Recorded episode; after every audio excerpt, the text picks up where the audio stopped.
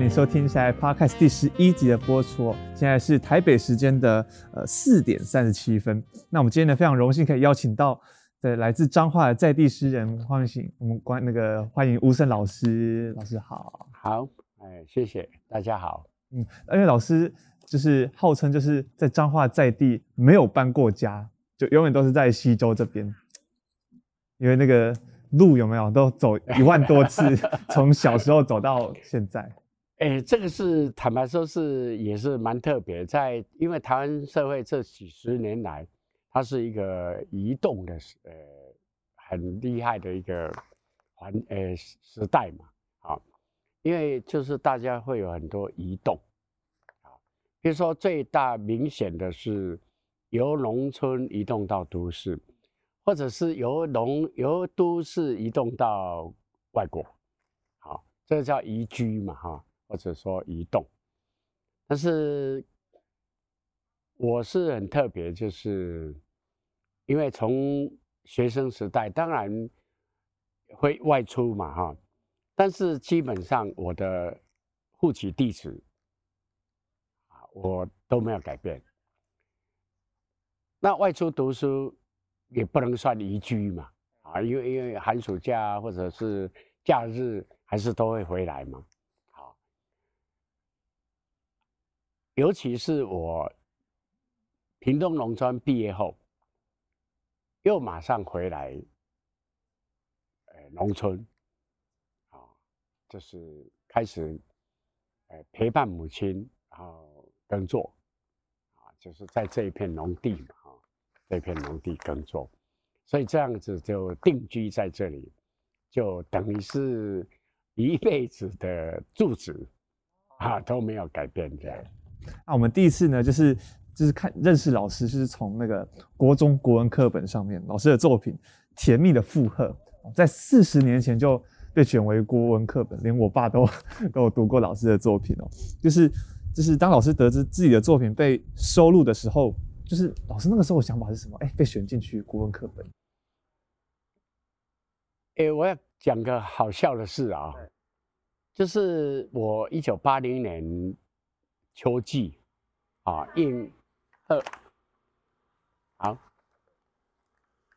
我一九八零年秋季，就是美国爱荷华大学，哎，他们有一个叫做国际作家工作坊，啊，他每年都会邀请世界各国的作家啊去那边访问，啊，那我们台湾那已经有很多作家。也去过，那我一九八零年刚好是邀请我去访问，那回来的时候就有有朋有朋文学朋友告诉我说，哎，我有一首诗选入在国中课本，我当然很惊讶嘛，哈，说，哎，我我没有听过，就是因为没有人征询我。也没有得，就是以前有什么同意函呐、啊，哎呀都没有嘛。那个时候好像，那我是想说，因为可能是我那个时候我在美国，所以大概不呃没有没有办法联络。好啊，总之我就是都当这位朋友跟我呃告知的时候呢，我也很惊讶哈。等到开学的时候。我才向学校的课务组哈，就是要了一本课本，然后就看到了，我就非常的，那是一方面很惊讶，另一方面也很高兴嘛哈。呃，我们的作品在那个年代，其实大部分的课本的作者啊，我都开玩笑说。还在世的，呃，不多了。唐朝、宋朝，那这个他们都是已经不在了嘛。哦，那那像我这种那个时候才三十多岁，然后又又是一个乡间的，呃，没有很很有名的作家、诗人啊，然后作品呢被选入课本，啊，那当然是，哎，一种，呃，也坦白说也是感觉上很。很荣誉了哈，很荣耀。可是呢，因为我是自然科老师，所以我一开开学上课的时候，我们班上的同学就跟我说：“哎，老师，老师，我们国文课本有一课哈，作者和你同名哦。哦”我说：“哦，是哦，是，哦，怎么那么巧？”我说：“哎，那你们怎么不会认为那个是我呢？”他说。哦，怎么可能啊？你又不是国文老师，你怎么会写文章？好，这样，好，那我就好笑嘛，哈，我说好了好了，对了对了，我是，哎，我是生物老师，所以不会写文章，啊，我就也不必急于，呃，说明嘛，哈，就想着好笑嘛，所以当然，诗选入国文课本。它最重大的意义就是能够，诶，广为阅读，啊，就是会成为一个全民啊必须阅读的一个诶作品，啊，那当然很重要的是，诶，我对我一种很大的鼓励啦，说，哦耶，你你的作品现在等于是全国的国医学生。啊，都因为那个时候叫部编本，对对对，哎，部编本是哎全国哎国医编译馆是全国统一版本，所以等于说是只要读中华民国国中的学生，都一定要读这一课啊，大概是，所以我想这个是很一个很大的机缘啊，所以我特别很真正讲那个年代。会选我的诗作，啊，那样的那些编辑委员，我是存着非常大的一个感恩呐，啊，因为这是知遇之恩嘛，啊，知我们写作的人最最容最难得的就是遇到，哎，对，遇到知音嘛，哈，那因这样的编辑委员在那个年代。然后把我这样没有很有名的，呃，写作者的作品，呃，选入课本，这是一个，呃，呃，所以我一直都很心存感感恩。嗯，因为在就是像老师之前的散文，比如说《农妇》啊，或者是其他诗集，他都可以就是就是可以读到老师比较跟别的作家不一样，老师的文字都比较。淳朴，比较简单，比较好读，就不会觉得说，哎、欸，这个怎么那么难读？就很好懂，每个字都很很好理解，比较诚恳。就是，呃，就想要问一下老师，就是可能是融入故乡，然后可能是比较贴近乡土的风格。那老师在就是在创作的时候会比较注重哪一块？这样？哦，这个问题是应该是啊、以我自己的。就是自我思维了哈，就是自己想一想说，为什么我会用这样的风格？其实我更年轻的时候，我也写过很多，哎，我一般称称为很有才气的，很华丽、很华丽的，或者是很玄妙的，好啊那样的，或者内心独白的，很多这种文词。也是，就是说，简单说，就是，呃，文词很美的 那样的作品。可是，在开始写无相印象，尤其是开始写农妇这样的散文的时候，我的整个文字的风格完全就跟年轻时候的那样。哎，比较哎，迟早比较华有，比较跟哎雕琢或者说华丽的啊，我们一般通称叫做哎迟早啊，比较重迟早的那一种。那为什么会有这样的大的转变？我大概是想一想，那应该是可以来。有两个部分来谈。第一个部分就是说，我们一般的写作者，通常你在你的作品会有一个对象，你希望给谁看？哎，就就是说你，你你写这些作品，我们通常会有诉叫做诉求对象，啊，就是说，哎，你你主要给谁看？啊，这样一个，哎，一个创作者应该都会不自觉在内心里面，就你在创作的时候，你会有一个设想，就是说，哎，我希望谁？来看我这些作品，好，也就是说诉求对象。那因为我要写的这些是我们农村的生活经验，所以我的诉求对象就是一般大部分的我们有台湾生活经验的，就是诶广大的民众。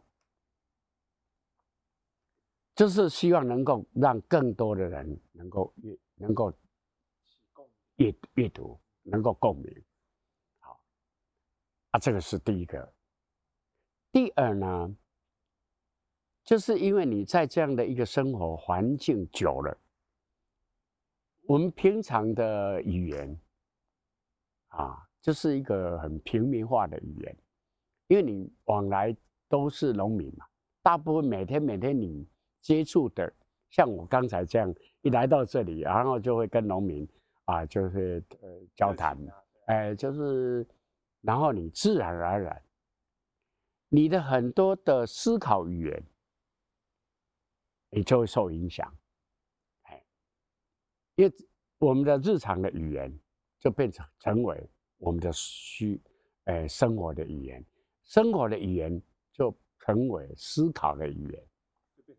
呃，就比如作品的语言，大概应该是有这样的两个呃因素，两个背景，而形成了我的文字，就后来就很自然的就倾向这样，呃，比较淳朴，比较呃没有那么多雕琢，没有那么多呃修饰，哎，就是比较呃呃。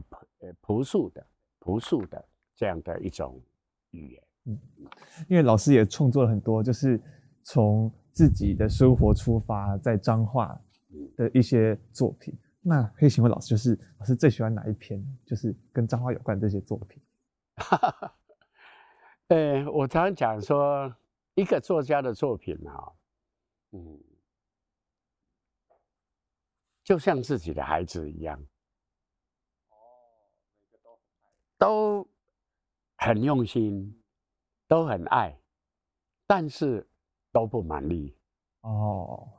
哎，因为每一个家长啊、哦，对对对对对，我很少，我们一般讲，大部分的家长啊，几乎都会对自己的子女哈、哦，还有更高的，对对对对，更不一定高了，就是更不一样的期待，或者说期望，啊、哦、啊，想说。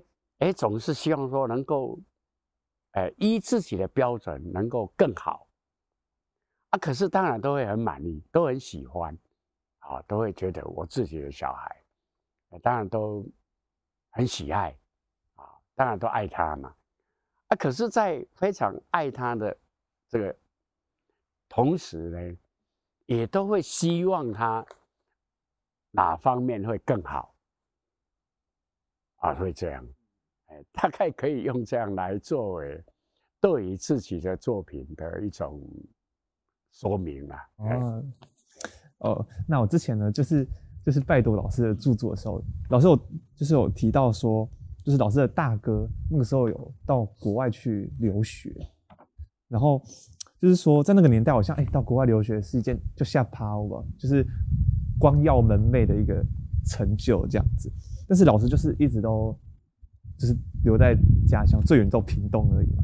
就是想问过老师，就是说有没有曾经想过，或者是向往过，就是离开，就是现在住的地方，可能去别的地方生活、创作之类的。哎，因为我大哥也是我们张中的学长，好，他是他高三的时候，我我国二嘛，好，也就是说他读大学的时候，因为他是我们张中就更早期的呃学长嘛，啊，所以他当然他对我的呃期待也很高了。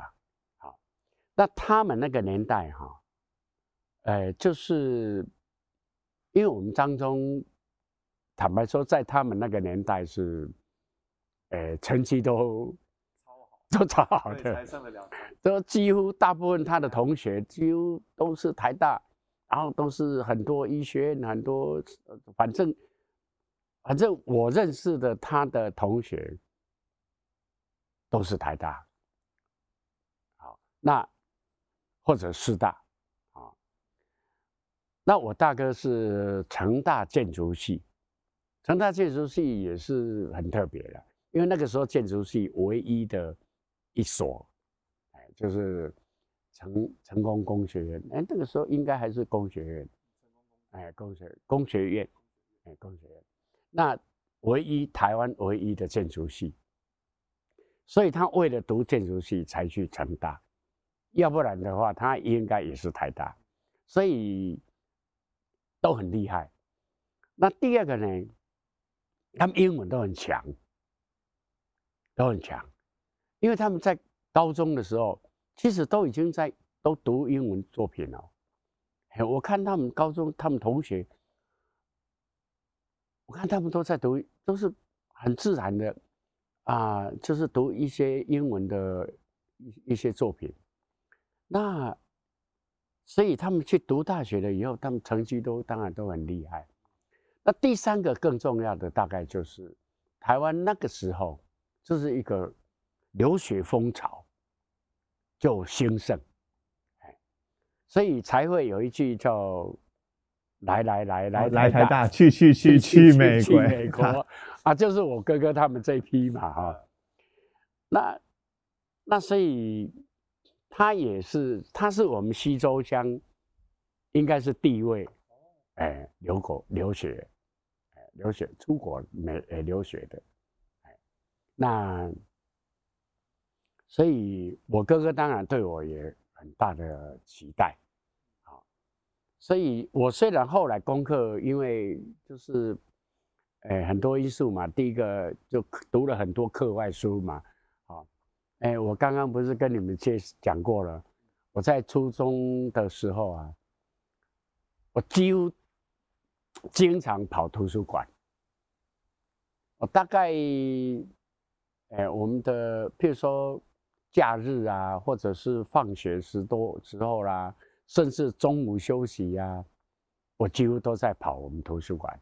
因为我们图书馆那个时候，哎，非常的宽敞，而且很明亮，然后阅读书报很方便，然后那些书报都都摆得好好的，啊，借书也很方便，所以就开始读了很多阅课外课外的。作品，读物哈，所以功课就不太理想，甚至很差了哈。那所以后来勉强考上屏东农专，不过基本上还算是在那个年代，其实大部分的大专也都都是台湾百分之十几以内的哈，所以也算是还不错。那尤其后来。我的女朋友，好，也是我学妹啦。她的哥哥姐姐也是来来来来台大，去去去去美国，所以她哥哥姐姐也在美国，那我哥哥也在美国，所以很自然我们就开始规划。哦，我们毕业后也一样，就是好像理所当然，也应该会去美国。好可是，因为那个时候，其实我家已经，哎，状况，哎，就，哎，就是我爸爸过世，哎，因为我爸爸车祸过世，那车祸过世，那我哥哥在出国留学的时候呢，我爸爸在，那我爸爸有很好的一个经济的条件。啊，可以支援他。那我爸爸过世以后，我们家当然陷入经济的困境啊，因为我妈妈一个人耕作这样的田地，然后要供应我们四个学弟，这个四个弟妹，包括我在内四个，在外面求学，那负担很重，负担很重，所以我就开始面对现实。我要面对现实，我就打消了这样的一个念头，然后呢，开始调整。我就是要回归乡土，回归家乡。好，我这样子，一方面是现实的条件，另一方面呢，也是一个自我的意识一个调整，因为我已经开始在屏东农村的。中期、后后期就已经开始有很清楚的一个，呃，本土化的一个意识了。对，也不是妥协，而是面对现实，一个呃重新调整。就是就是在老师的作品里面呢，也有读到很多就是。小人物的这种描写，就通常就是他不会是太起眼了，你可能一不注意就不会看到他，但他就是有这些小人物才可以组成台湾的整个完整的样貌。就是想要，就是想要问一下老师，就是老师觉得这些比较默默无闻的小人物，就是对老师的创作有什么样的影响？啊，我刚才要再补充一下，我为什么没有出国留学？哈，呃，第二个。诶，机会了哈。第二个机会就是一九八零年，我刚刚讲到去美国爱荷华大学啊访问。其实我们台湾大部分作家去爱荷华访问，几乎都留在那里读读硕士，很多都都在那里读学，就是拿到硕士。啊，那。那主办单位当然就是聂华苓老师哈，他也是希望我能够留下来，啊，他也愿意帮助我，就协助我在那边，呃，也是取得硕士学位。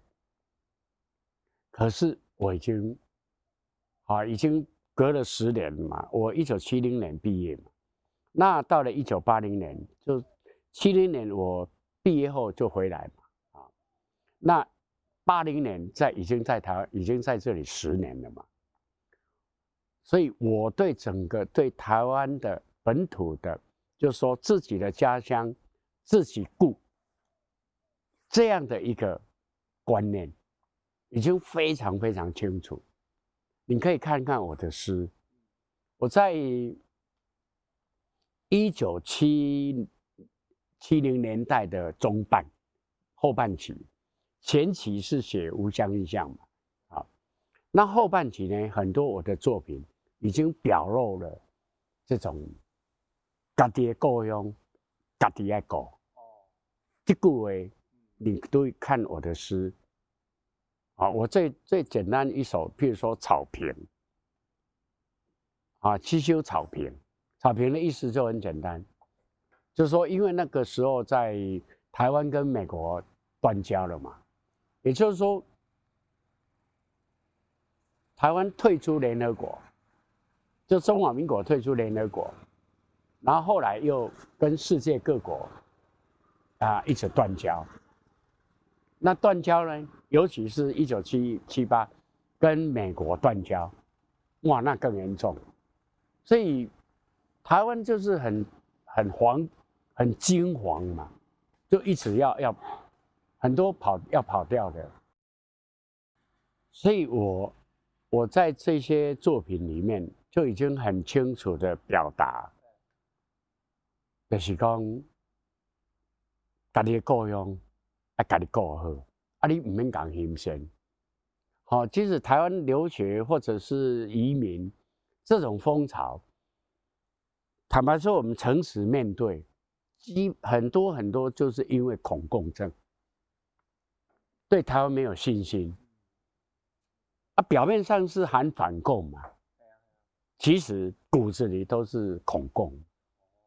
对，这个是最基本的，很多人都不敢去面对，不敢去谈。其实是大部分都是这样。要不然你为什么一定要移民呢？移民其实也不一定很，呃，不一定好啊，而且很辛苦啊，也不一定说很很，就你住在台湾的话，不是很舒服吗？啊，为什么你一定要移民？其实其中一大因素就是对台湾没有信心，然后呢，就是恐共症。好，那这样呢？那我那个时候就已经很清楚。我们自己台湾一定要自己家己顾好。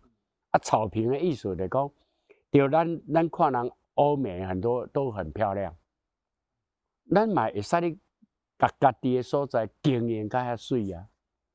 所以你看，我从年轻的时候，我们学校开始种草坪，然后我开始种这一片树园，这东西其来有自的，哎。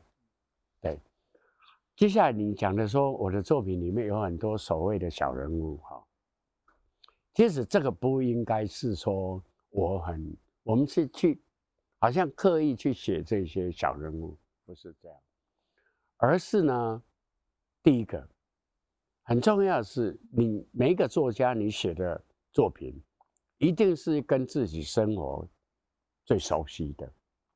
那因为我们这种生活，我们就是农村生活。啊那我们日常生活里面所交往的，或者所认识的，很多都是啊这些农民啊，或者现在整开整开这些的在太太啦，哈啊，包括我妈妈啦，哈，还是讲厝边隔壁啦，啊，那么是地方的所谓基层人物人物嘛，是把生活生活人物吧，对。那你你你最熟悉的当然就是这些基层人物，因为，嗯、呃，高尔基讲过一句话，有点说每一个作家都是一个他的阶层的代言人。哦，高尔基有讲过这样，哎，作家其实基本上是他的阶层的代言人，他代表了那个他的生活。他的生活啊，当然，一起讲阶级啦，哈，咱家拢讲阶层啦，哦，啊，这是其实，呃，没有那么一定说啊，只有这样啊。但是呢，其实是有显露啊。每个作家你好好去看，其实他写的大概就是他最熟悉的，或者说他最关心的，应该是这样，就是。呃，除了就是文学这样的创作之外啊，老师前几年就是有跟老师的小儿子，就是吴志宁，就是组成了一个走唱团体，还推出了专辑，就是哎、欸，好像这方面比较新兴一点，可以跟我们老师分享这一块。哦，这个是很有趣的一个机缘呐，哎，要要讲的比较多的故事了啊。第一个要讲的故事是吴志玲，高中的时候就其实功课很好，他的功课其实也不比他哥哥差。好，那他哥哥考上医学院，那我想说，啊，他他哥哥考医学院，那他应该起码也还不错嘛。可是没想到高中的时候跟我类似吧，哈，他就组乐团，就对音乐很有兴趣，所以功课就开始。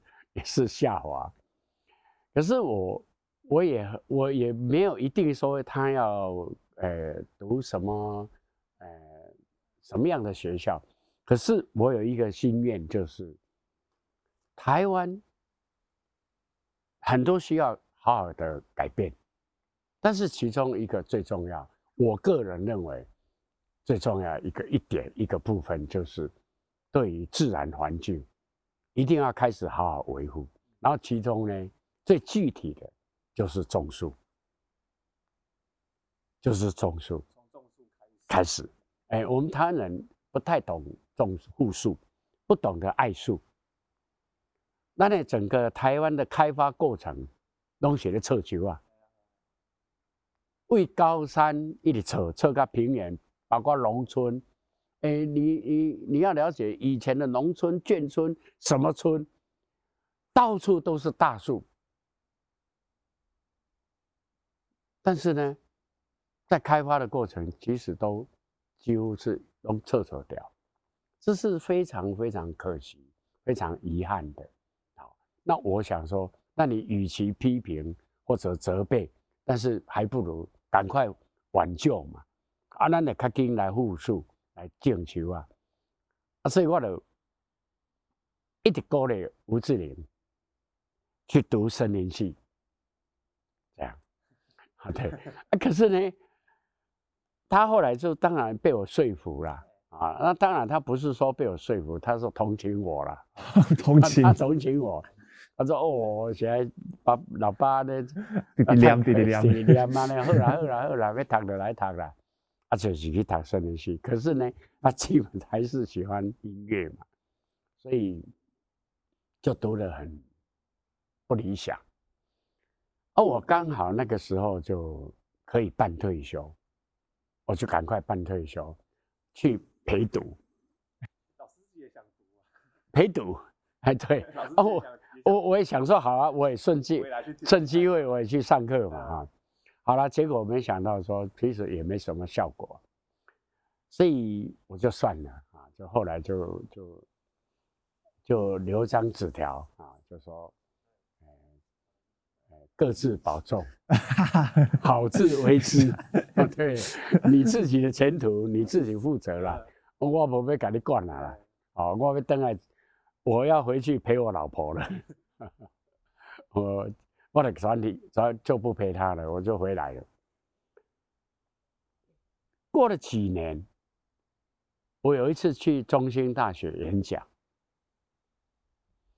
然后原先主办单位跟我说大概一百多位听众，所以所以借了一个小礼堂，就一个大教室，好，可是我一去看呢，哎，时间到了，怎么只有二三十个呢？欸那无尊重，那无啦。系啊，啊你你唔是讲八位，啊那存这二十二十位，哎，主办单位同学都拍谢个啊，讲无啦，老师就拍谁啦，因为哦，我们不晓得，刚好惠蓀堂那边就是一个大礼堂，有音乐会，有一个演唱会，啊，很多同学本来本来要来听你演唱，哎，听你演讲，啊，可是因为。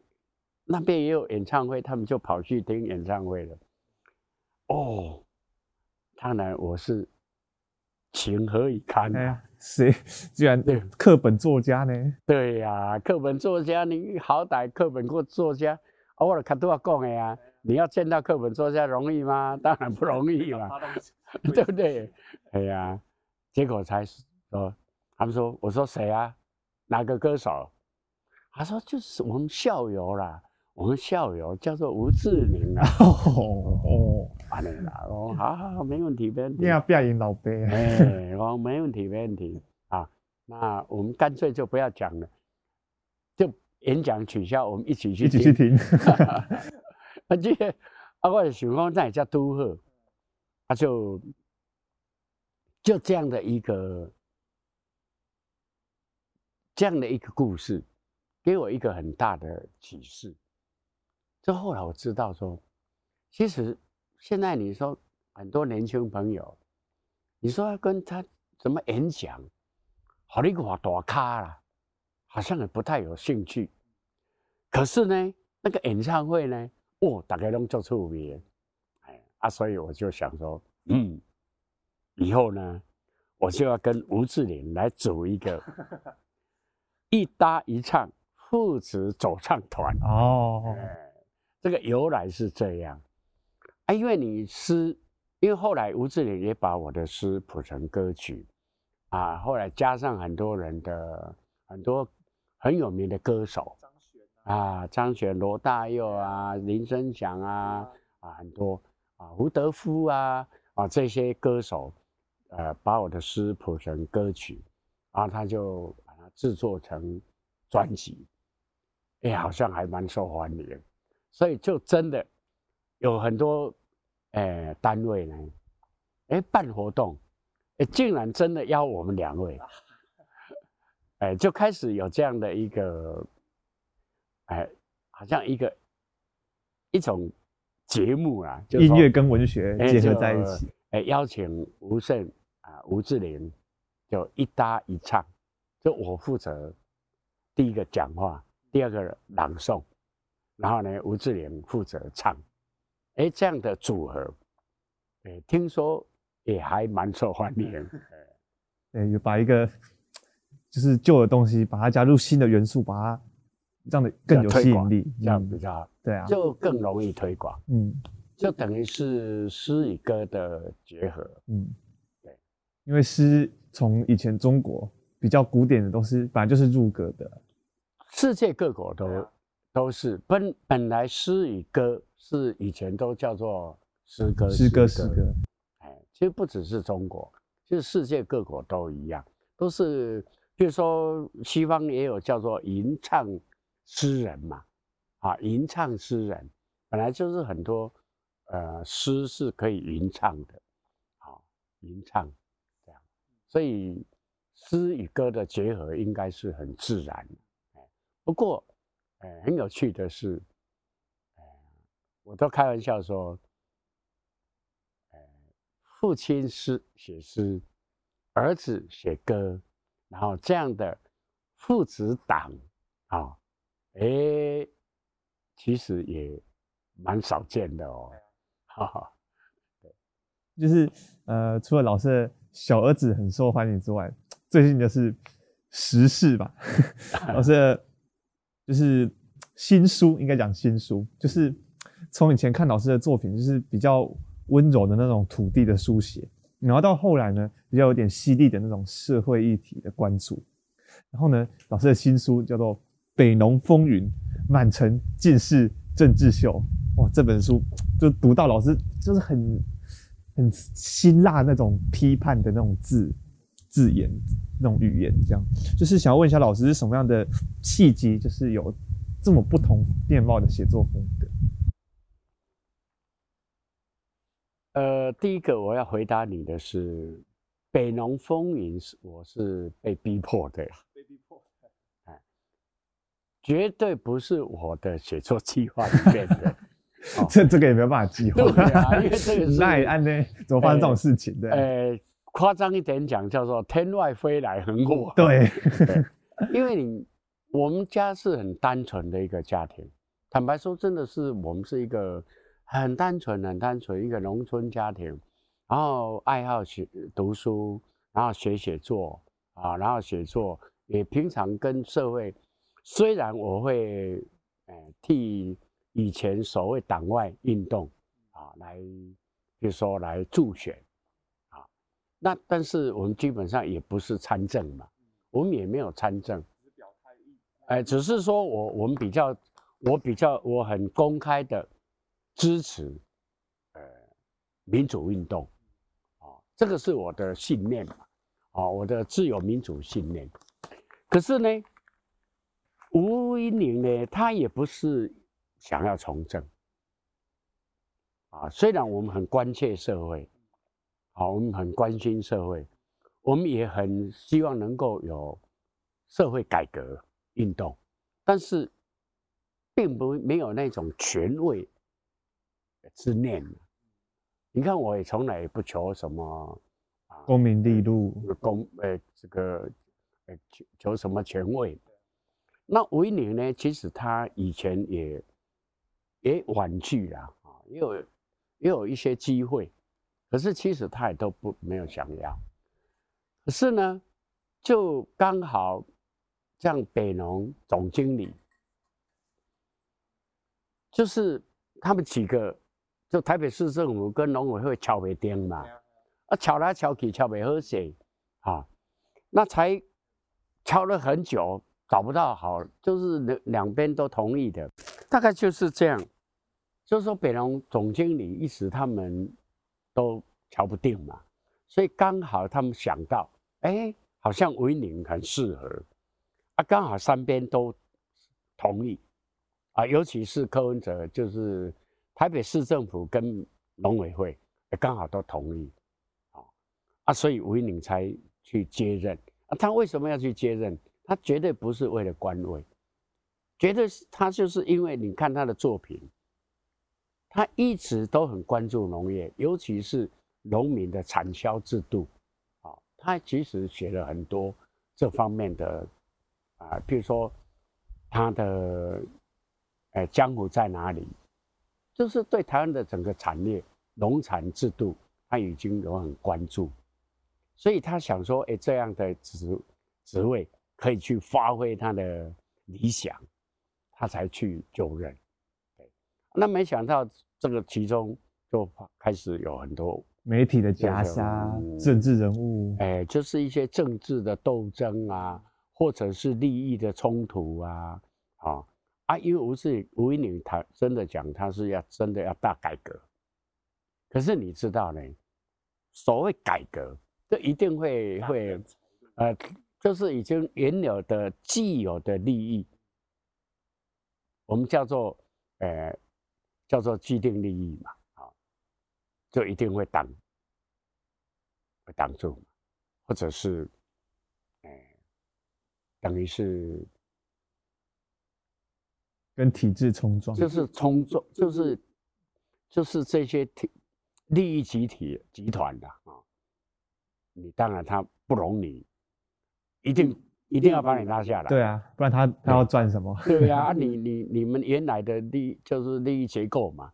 那那我你要你要改革，你改革就是改到我们的利益嘛。啊，另外就是政治斗争，好，那就是很多因复杂的因素，就然后就开始发动这样的一个污蔑嘛，哈。然后反正总总之就是，呃，然后加加上配合媒体，啊，然后就开始。那我卷入这样的一个，因为第一个她是我女儿，那作为父亲，看着女儿这样，怎么可能忍得住？第二呢，我也被卷入，因为其实。我被总统总统聘任为总统府资政，其实是无给职啊，它比较像是一个，完全是义务职嘛，就是一个等于是啊、呃、一个，就一般来讲叫做顾问嘛，啊，就资政其实就是咨询嘛，啊，就是等于是总统有什么，呃，可以想要呃，比如说希望。哎，有人给他意见，啊，他就可以哎，哎，你是我的咨询，等于是简单说叫咨询委员啦，啊，只是说这个位阶比较高，啊，荣誉职，哎，总统的哎咨询啊对象，啊，就是咨叫做叫做资政。事实上呢，台湾社会就是一直都不不去了解真实，当我们。二零零六年，其实总统府国策顾问或者总统府执政，早就完全取消那个薪水配遇啊，嗯，这完全没有，完全是义务制。可是呢，他还是造谣，就是攻击我说哦，月哎月薪多少？什么三十五万哦，什么年薪四百多少哦。我说你笑诶，三十五万，三十五块都无咧，对不？三十五块都无咧。我们开会都还要自己，车子都要开家己的啊。没有交通费。无啊，我的，你想大概资政拢什么款身份呢？那我咧伊安，那我咧讲都爱个领交通费咧，对毋对？我我毋敢讲啊。啊！但是这样，你看，连这么简、这么清楚的一个，你查这个在嘛？你就网络就简单查一下总统府之政，他就打出来了，哪一年改革，哪一年多少怎么样都，从二零零六怎么样就已经无几只嘛？你查这个在啊，而且的根本规标间，你都唔查，你都唔查，没有啊，就全民还是一样。就看到这样的一个一个叫做什么赖赖群主这样，就一直一直宣传，一直传，然后就攻击，好像说我们到做好康的呢，哎哦，哎呀哦，我两我安尼，我到一年哦，两要几千万啊，讲实是，我是当年这个时就这这这么一长的时间，然后我又不能发声，哎，我都未使讲话哦。因为媒体若来给他采访，我那开始讲话，哦，一个铺山排山倒海。哦，他已经影响到生活了。我甲你拉，嗯，我甲你拉，你不管安怎讲，伊嘛有理由甲你拉的，啊，所以威宁就一直讲讲，你拢卖红采访，你拢卖讲话，你拢卖讲话，啊，就是后来我就。都不敢讲话，啊！你想想看，有都赢嘛吼，哎，咱赢啊，赢胜啊，赢甲会使讲赢甲连，譬如讲一个真济，即系咱足济人安尼一直甲讲字嘛，好，我想讲，我一世人，我讲实话，我一世人，我也无去求功名。因为我也无咧做工程，我嘛无咧做生意。我写文章得一些名，那是也是我文学嘛，啊，我也不是去，我跟政治人物，我也只只有助选。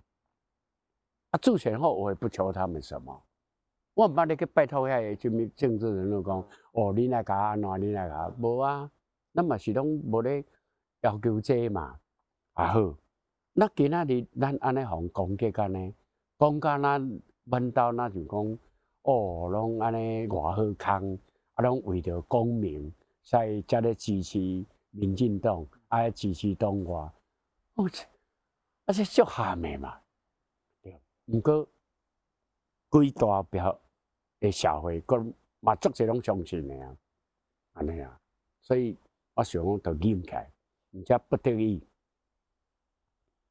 当这个事件到一个段落，我就一定要把事实用自己的声音写出来，就整个依据真实啊的状况，我给写出来啊，这些记录嘛，啊，但是讲学写出来，有看到的人拢知影讲无对，我们家是被污蔑。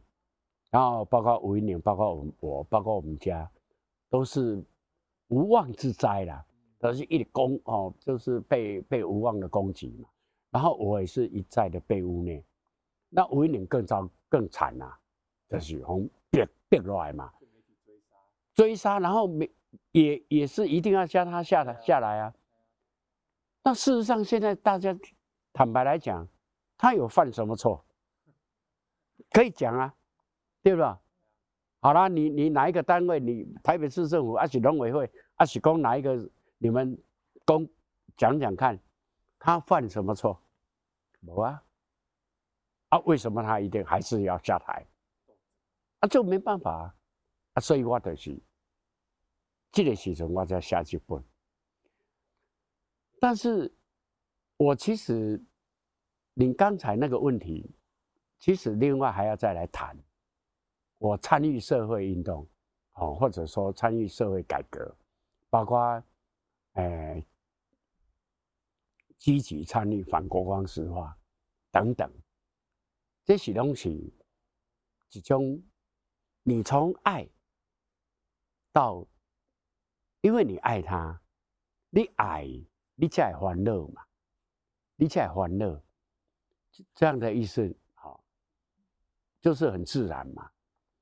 我们爱一个小孩，当然你就会维护他，你就会爱，你就会有很多地方你就会担心嘛。哦，烦恼伊食无饱，烦恼伊穿无好，烦恼伊看哦破病，烦恼伊安怎？同样的，我们爱台湾，我们爱这这个环境，那你当然对烦恼伊被破坏嘛。啊，譬如说。很多这种建设啊，我很清楚，就是是不对这个环境是绝对是破坏嘛。啊，当然咱就是爱亚过啊，所以才会有这种起而维护它的这样由爱而变成行动啊来维护啊，这是一个很正常的一个呃过程嘛啊。如果讲我都不会爱，我我就不爱他，啊伊会安怎？含我伫个兄弟来对啊。哦，那你讲的有啦，讲较讲较严重的意思就是讲，我若无咧爱伊，伊的死活和我什么关系？对毋对？同款意思嘛。咱因为咱爱台湾，因为咱爱这个社会，因为咱爱这个环境，啊，当然咱就是希望该过好。啊，咱当然嘛是会烦恼伊遭受破坏。破坏啊，当然都是安尼。啊，这不是讲咱要做要安那什么，就是我们要得到什么，其实也都没有，就是要得到什么，得到我们这个是台湾会更好。安尼，就是在还没有解严的时代啊，老师就就是那些比较保守、比较传统社会上氛围大概都是那样，但老师就是那个时候就很勇敢嘛，或者是说不怕死。直接跳出来，就是为像民主议题啊、环保的议题啊跳出来发声，这样子。就是老师有没有觉得作家这个称号有没有背负着某种使命感或是责任感？我想这个其实不只是作家啦。其实我的意思绝对不是说，呃，作家就应该怎么样。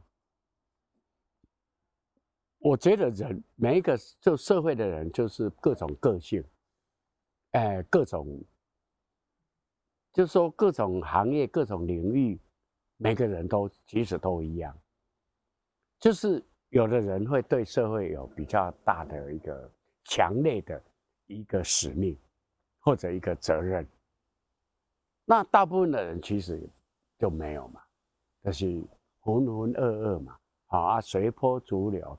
啊，就是对整个社会，他也没有什么特别的感觉。啊，甚至大部分的人还是比较追求个人的一个生活，啊，那样嘛。作家其实也是一样，作家也是很多类，很多作家他也不一定要关心社会，很多作家他即使是关心他各自自己的内在啊，那不一定，也不一定说谁好谁坏，啊，因为。作家跟各种领域一样，有各种类型。那我这种类型，就是比较社会倾向比较浓厚的，啊比较强烈的这种类型。哎，这是这并不是说叫做叫做这家作家的社会责任，不是。我我比较不不用这样来来说明了。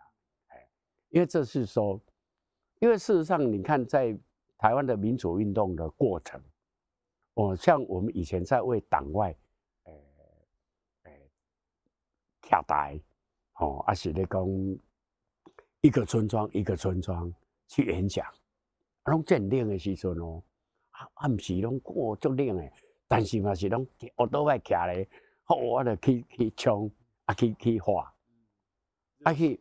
去宣扬理念，啊，这个是什么？这个就是一种对社会的热情，一种改革的一个一个信念，然后也就是只为了要，就是付诸行动，就是自己的一个呃政治信念，这样，啊，这个跟作家其实他真的没有必然关系的。因为参与运动的人，参与社会运动，参与呃政治运动，或者是参与党外运动，很多各种各行各业都有嘛，各行都有各的。对对，那那作家为什么会特别被注意？因为作家有话语权。哎，对，因为他的影响力比较大。好，他除了讲，他还可以写。那一般领域的行业的人，他他只能站出来讲，或者是只能从事就很实际的默默的支持去做，嗯，好，去支持。但是呢，他不会写。那作家呢，会写，然后还有文明。那所以他的影响力，又他又代表了一个叫做所谓的一个社会良心。啊所以，所以才会觉得说，啊，那作家站出来是好像比较，呃，特别，尤其是在台湾。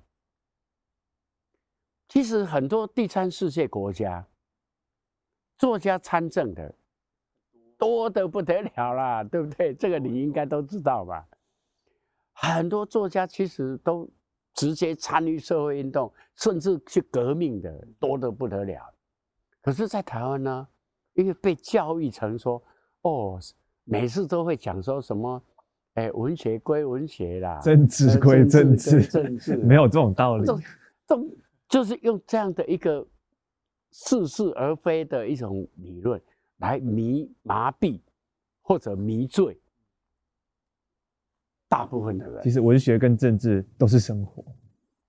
对，其实任何什么整个所谓的政治，就是众人之事。对，嗯，对不对？不是不关我的事。对呀、啊，那你众人之事哪里有什么什么政治归政治，什么政文文学归文学，艺术归艺术，体育归体育，什么这这这开玩笑，你任何任何。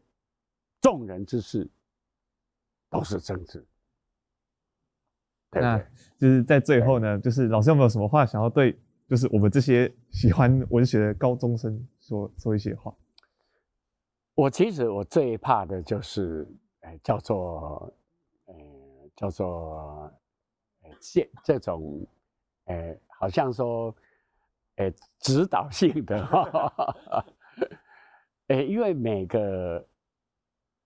我比较，因为我读生物哈，我的遗传学的教育，其实我知道每个人的特质都不一样。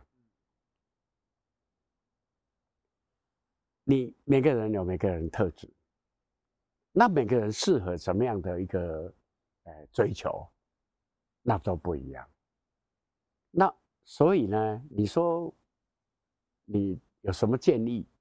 我因为因为每个人都特质不一样，那我怎么建议呢？那我所以呢，后来我想，我只有一个建议，应该是都放诸四海而皆准了。应该只能说很老生常谈的，就是多充实知识，只能这样讲。有了知识，才有更多多充实知识。因为，因为各种知识，其实就是我们是我不一定讲那么，不是那么说严诶格言严诶格言呐哈。西方就是一直在讲，知识就是力量嘛。好，那知识就是力量，但是我比较偏重的是。知识就是创造更好的生活的基础啦，而不一定叫做力量，而是说创造更好的生活的基础，就是大概是在老师的作品里面呢，我最喜欢的是《我不和你谈论》这首诗。我觉得我不和你谈论那些风花雪月的东西，请离开书房，我带你去。广袤的田野走走，就像今天我带各位来 广袤田野，在户外这边录影，这个是人生中的一大体验。那这非常谢谢老师今天接受我们访谈，谢谢谢谢老师，谢谢你们准备的那么。